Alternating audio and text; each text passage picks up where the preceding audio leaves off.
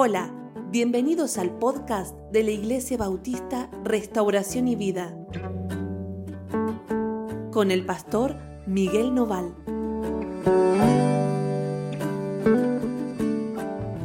Hola, ¿cómo están? Dios los bendiga mucho. Estamos otra vez juntos, otra vez reunidos en este devocional. Vamos a seguir hablando de nuestro tema del mes, que es la salvación de Dios. Vamos a seguir hablando del libro de Romanos. Hoy vamos a completar el capítulo 2. Ayer lo comenzamos, hoy lo vamos a completar. Eh, vayan viendo que Pablo nos va a ir como metiendo en el tema de a poco, incluso más, eh, va a ir planteándonos ciertos inconvenientes para hablar de la salvación de Dios que tenemos que sortear para después descubrir en realidad ¿Qué es lo central en la salvación de Dios? Por eso hay veces que vemos como que nos deja sin salidas. Ayer pasaba eso, ¿no es cierto? Veíamos que Él nos decía que, bueno, que ustedes que quieren agradar a Dios haciendo cosas buenas, ya les digo, no van a poder. Y aquellos que han pecado van a recibir la condenación que merecen. Y entonces uno dice, bueno, entonces, ¿qué, qué solución tenemos? A veces a nosotros nos gusta que que rápidamente aparezcan las soluciones sin reparar demasiado en el problema. Pero bueno, la solución tiene valor a causa del problema. Y cuanto mayor es el inconveniente al que nos enfrentamos, más grande es la solución. Y la solución de Dios en Cristo Jesús es muy grande porque el pecado en nosotros también lo es. Así que hoy vamos a mirar versículo 17 en adelante del capítulo 2. Si lo tenés ahí, acompáñame en la lectura. Dice, he aquí, tú tienes el, el sobrenombre de judío y te apoyas en la ley y te glorías en Dios y conoces su voluntad e instruido por la ley apruebas lo mejor y confías en que eres guía de ciegos, luz de los que están en tinieblas, instructor de indoctos, maestro de niños, que tienes en la ley la forma de la ciencia y de la verdad. Ustedes saben que los judíos apoyaban toda su, vida en algunos pilares, en algunos pilares, especialmente su vida religiosa, ¿no es cierto? En algunos pilares fundamentales para ellos. Uno de esos pilares era la ley. La ley era un pilar en la vida de ellos. No podían pensar en servir a Dios sin pensar en cumplir la ley. El otro de los pilares era la circuncisión. La circuncisión que era esa operación que se hacían los hombres, que también los, los colocaba como el pueblo escogido. Aquellos que estaban circuncidados eran aquellos que habían entrado en el pacto de Dios, en el pacto que Dios estableció con Abraham. ¿Se acuerdan de eso? Bueno, otro de los pilares era el templo. Pero hoy acá vamos a hablar de estos dos primeros que mencioné, de la ley y de la circuncisión, porque ellos se sentían especiales a causa de, por un lado, conocer la ley, incluso enseñar la ley, y ellos sentían que era el único, eran el único pueblo que podía hablar de Dios porque ellos lo conocían de veras, a causa de que sabían y entendían qué era lo que Dios quería. Ellos sentían que sabían lo que Dios quería porque tenían la ley. Y tener la ley los hacía especiales. Y otra de las causas por las cuales se sentían especiales era la circuncisión. Ellos tenían una marca, tenían la marca de Dios. Y como tenían la marca de Dios, bueno, ellos podían decir, nosotros somos la gente de Dios los especiales para Dios somos nosotros. Entonces, acá Pablo va a atacar estas dos ideas. ¿eh? Y vamos a ver por qué las va a atacar. Dice, tú tienes sobrenombre de judío, te apoyas en la ley, te glorías en Dios, conoces su voluntad e instruido por la ley apruebas lo mejor. Lo que está diciendo es todo lo que ellos pensaban de sí mismos. Nosotros conocemos a Dios, Dios es nuestro Dios personal. Ningún otro pueblo tiene eh, acceso a Dios solo nosotros. Dice, tú eres guía, confías, dice, que eres guía de ciegos, que eres luz de los que están en tinieblas. Vení que yo te voy a enseñar porque yo sé. Acá, acá, sentate y oíme, porque si hay alguien que te va a dar la clave para la vida, soy yo. ¿Por qué? Porque soy instructor de los indoctos. La, idea de indoctos es la idea de los, eh, vamos a decir, los que no están educados. Yo te voy a educar, yo te voy a enseñar. Incluso no solo, no solo para seguir a Dios, ellos sentían que eran maestros en todo, ¿no es cierto? Maestro de niños. Dice que tienes en la ley la forma de la ciencia y de la verdad. Todos ellos, todas las cosas las veían a través de la ley. Ahora, Pablo le va a hacer una pregunta a una persona que se cree, eh, ¿no es cierto?, alguien de estas características. Le dice, ¿tú qué enseñas a otro? ¿No te enseñas a ti mismo? Tú que predicas que no se ha de hurtar, ¿hurtas? Tú que dices que no se ha de adulterar, ¿adulteras?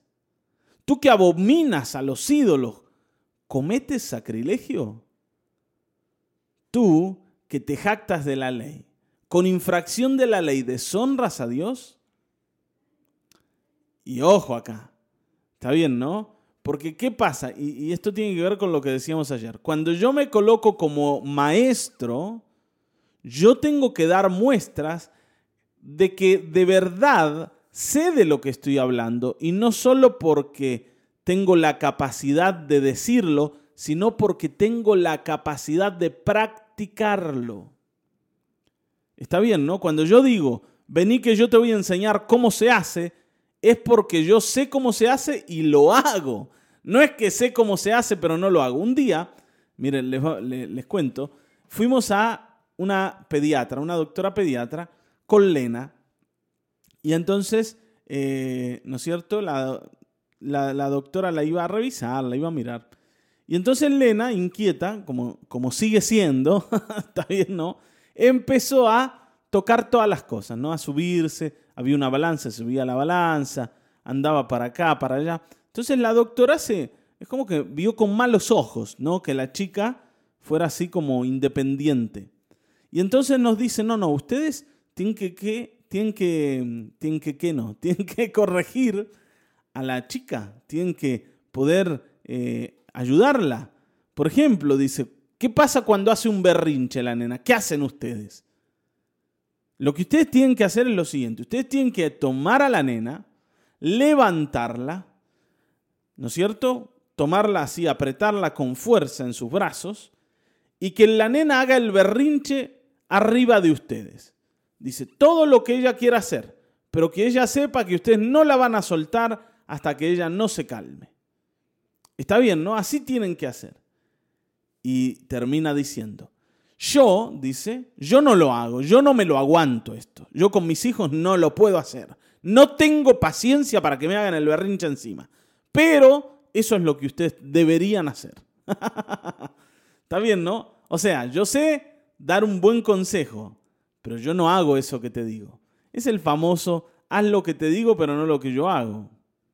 Está bien, ¿no? Copiame en las palabras, pero no los hechos.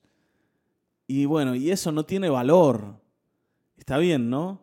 Esto es como ir a aprender a, tocar la guitarra con un carpintero o con un albañil o aprender a, a levantar paredes con un músico. No, no, o sea, yo tengo que aprender no solo del que se supone que sabe, sino del que sabe porque lo ha hecho, lo ha experimentado, lo ha practicado. Está bien, ¿no? Ahora, ¿podemos enseñar la ley de Dios? Sí, podemos enseñar, pero debemos ser personas que también practiquen eso que enseñan. Amén. Y Pablo va a decirle, vos que pensás que la tenés toda sabida, fíjate que vos mismo tenés un límite para hacer lo que decís que los demás tienen que hacer. Si revisás tu corazón te vas a dar cuenta que no sos la persona que decís que sos. ¿Por qué dice? Porque como está escrito, y les va a tomar una porción de la escritura para mostrarles a ellos, dice, como está escrito, el nombre de Dios es blasfemado entre los gentiles por causa de vosotros. Dice, la escritura ya habla de ustedes los religiosos. Y dice que eh, afuera, los que no conocen a Dios, dice, dicen blasfemias o insultan a Dios o, vamos a decir, denigran el nombre de Dios a causa de mirarlos a ustedes. Esto es como, ¿no es cierto? Hoy estábamos mirando eh, como, por ejemplo, una pastora, entre comillas, eh, una pastora que es asesora del presidente Trump en Estados Unidos, ¿no es cierto? Hacía una oración extraña ahí y todo el mundo se reía de lo que ella hacía. Está bien, ¿no? Por la locura, ¿no? Que llevaba adelante. Bueno, tiene que ver con esto. El mundo se ríe de Dios mirándonos a nosotros. ¿Por qué? Porque en el mejor de los casos, como, como ¿no es cierto?, mucha gente ha visto de los religiosos, eh, hacemos otra cosa que lo que decimos. O decimos algo y hacemos diferente. Decimos, usted, eh, eh, es pecado tomar vino, ¿ah? Es pecado que el, el, alcohol es pecado, pero abren la heladera en mi casa y está lleno de cerveza, de fernet, de alcohol. Entonces, ojo, a ver, si yo le voy a decir al otro que algo que está haciendo está mal, es porque yo también respeto esa regla. Yo no puedo enseñarle nada a nadie que yo no hago. Está bien, ¿no? Esto es como decir, mira, vos tenés que creer en Dios, pero yo ya no creo. Bueno, la verdad es que esas palabras tienen muy poco valor. Ahora dice, pues en verdad la circuncisión, y ahora se va a meter con, con otro tema, ¿no? Recién habló de la ley, ahora va a hablar de la circuncisión. Dice, pues en verdad la circuncisión aprovecha y es buena. Dice, si guardas la ley. Y va a combinar las dos ideas. Pero si eres transgresor de la ley, tu circuncisión viene a ser incircuncisión. O sea, esa marca especial que te convierte en pueblo de Dios es anulada por tu propia conducta, porque vos no sos no sos alguien que se comporta como pueblo de Dios. Tenés una marca, pero eso no quiere decir nada. Esto es como, vieron, yo me compro la camiseta de en la selección, pero no quiere decir que juegue en las selecciones. Es una, es una fachada nada más. ¿eh? Eh, tener la camiseta de la selección no quiere decir que juegue en la selección. Bueno, tener la circuncisión hecha no quiere decir que yo soy del pueblo del Señor, porque no me comporto como aquellos que son del pueblo del Señor, los elegidos de Dios. Ahora, la pregunta es, ¿quién de, todos ellos y quién de todos nosotros puede decir que guarda la ley? Y se acuerdan, ayer explicábamos cómo es eso de guardar la ley. El perseverar toda la vida en hacer las cosas bien el no fallar jamás, el no herir la ley en ningún punto. Si yo herí la ley en un punto, bueno, yo ya soy transgresor de la ley. Y si soy transgresor de la ley, o sea, soy un incircunciso delante de Dios. O sea, ir a la iglesia, dar los diezmos, cantar, saberme todos los coritos, está bien, ¿no? Servir en la iglesia, ocupar un, lugar, un cargo en la iglesia.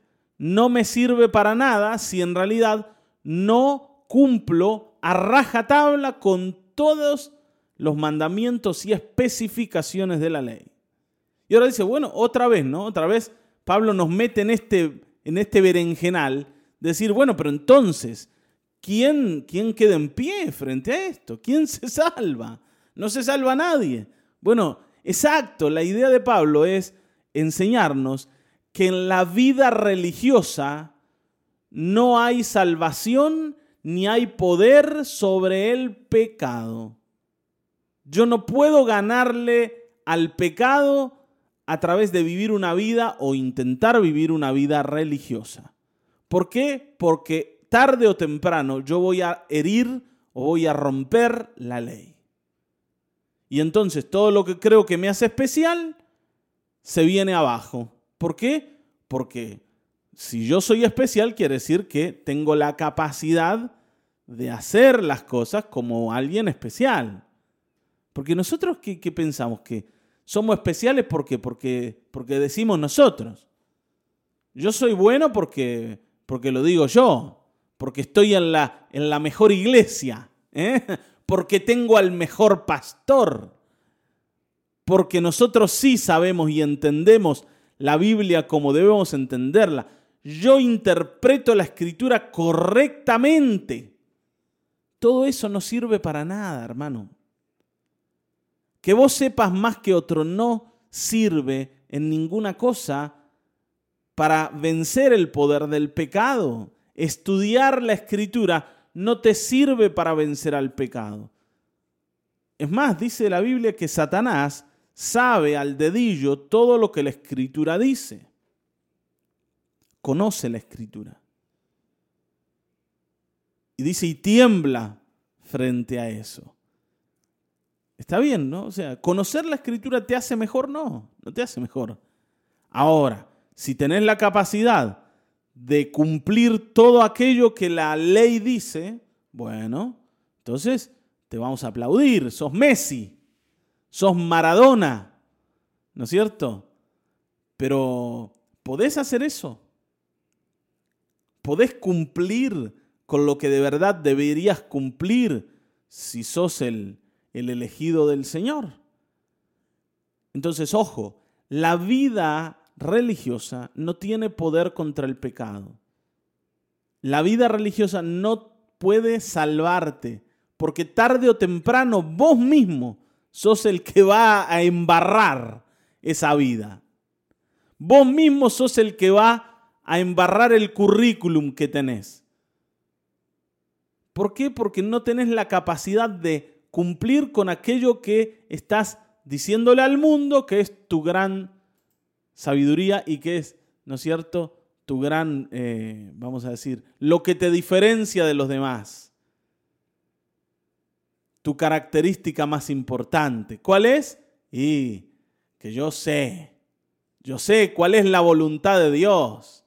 Yo sé lo que la Biblia dice.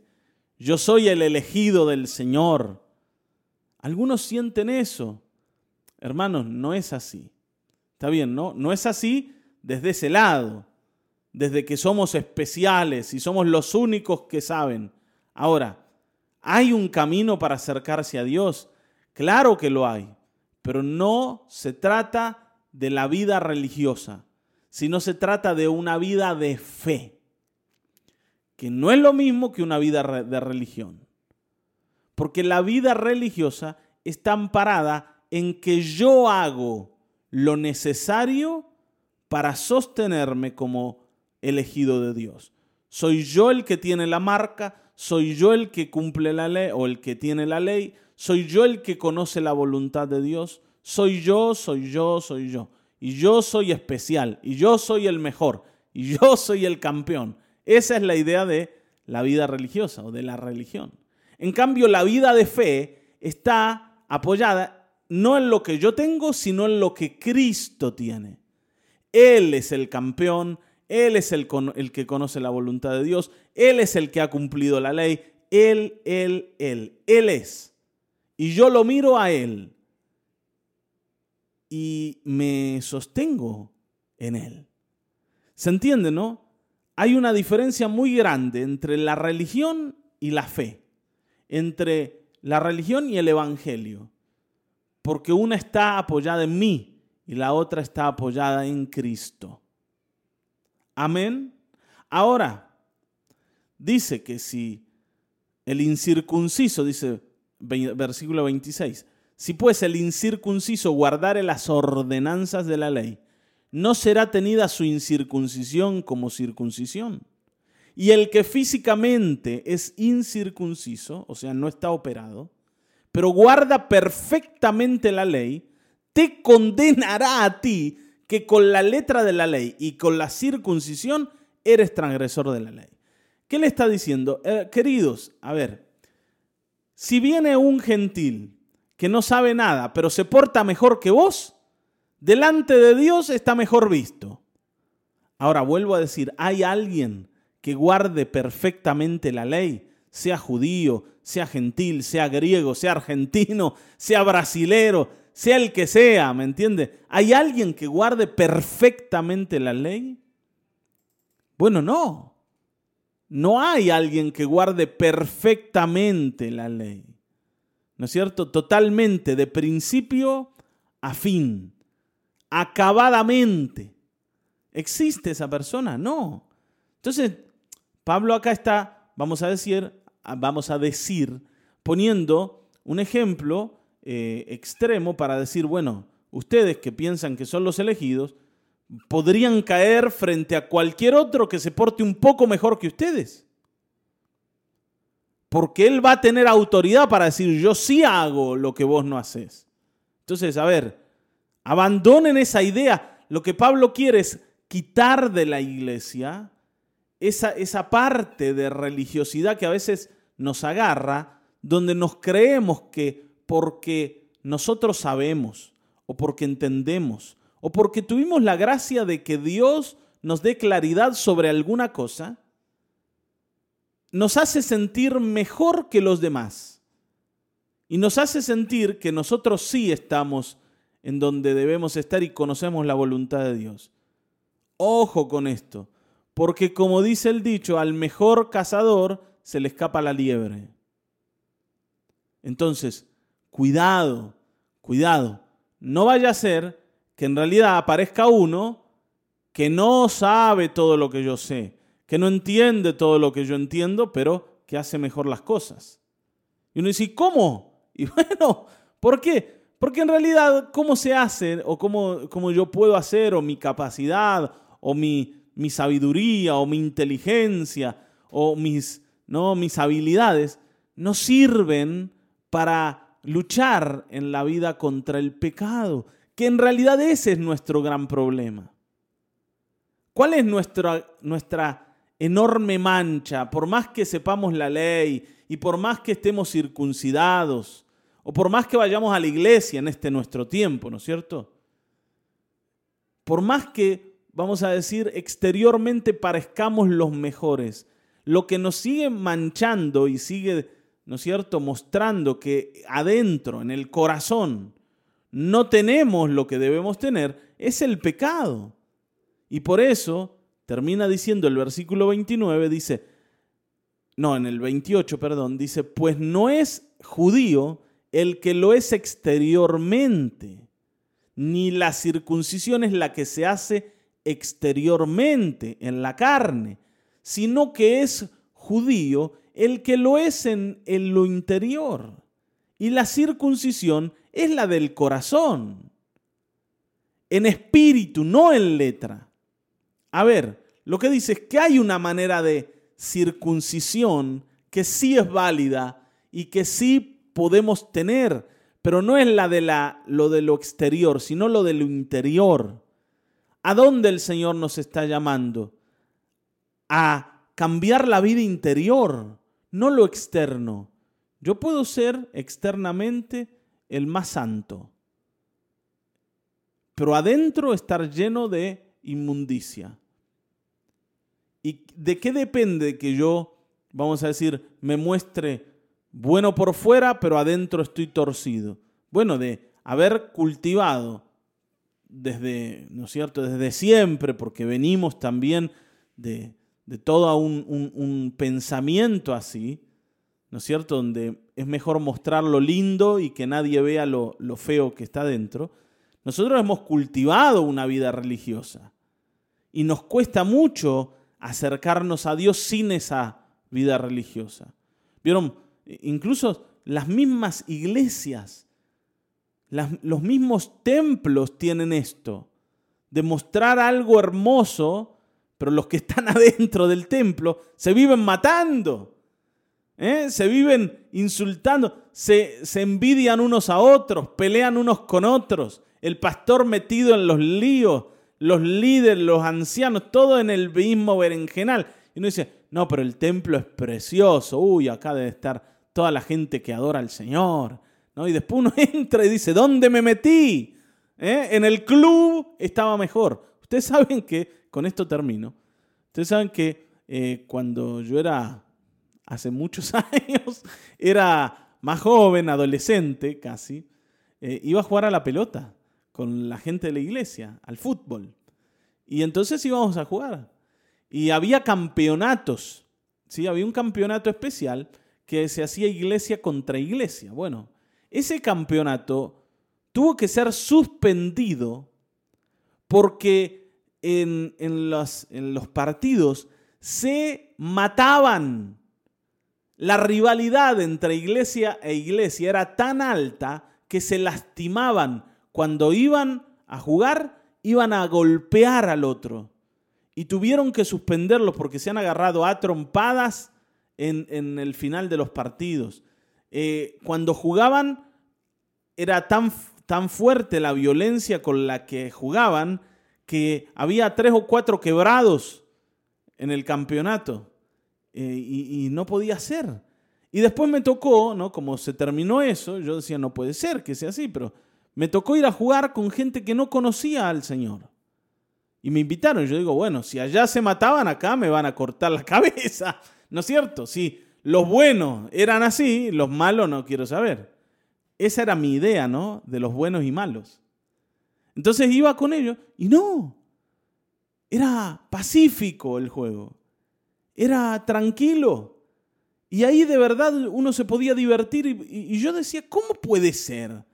que nosotros los cristianos no podamos jugar como esta gente.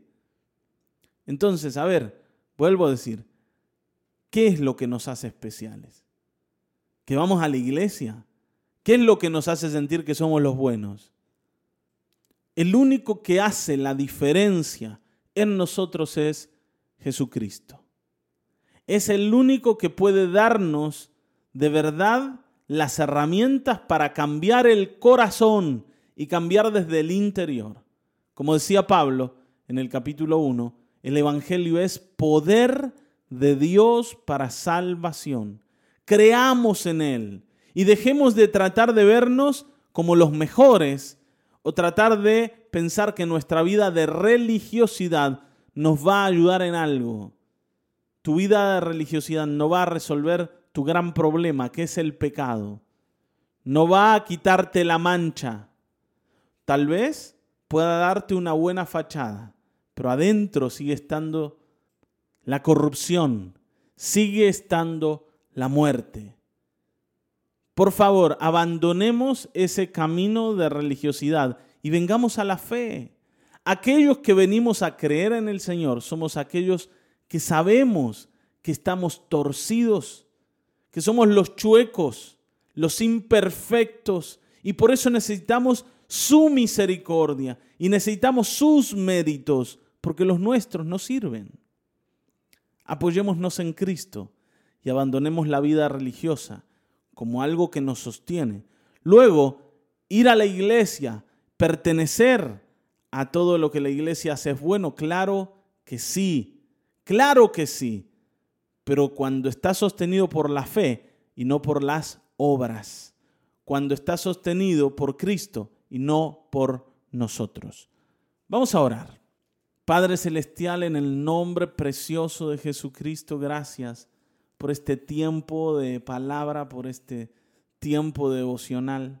Gracias porque tú nos has prometido salvarnos y has enviado a tu Hijo y ha pagado el precio en la cruz y ha muerto en nuestro lugar y ha construido nuestra salvación, venciendo a la muerte, venciendo a Satanás. Y hoy podemos ser libres del pecado, no porque hemos tenido victoria personal dependiendo de nuestras buenas obras, sino porque esa victoria la hemos recibido de Cristo. Porque sus méritos son suficientes, porque su gracia es suficiente porque aunque nuestro pecado era grande, su gracia fue mayor. Gracias, amado Dios. Gracias, amado Dios, porque ha nacido en tu corazón el deseo de salvarnos. Gracias, amado Dios, por Cristo. En el nombre de Jesucristo. Amén, amén, amén. Hasta aquí hemos llegado. Nos volveremos a encontrar en el próximo episodio de Mañanas de Restauración y Vida. Dios te bendiga.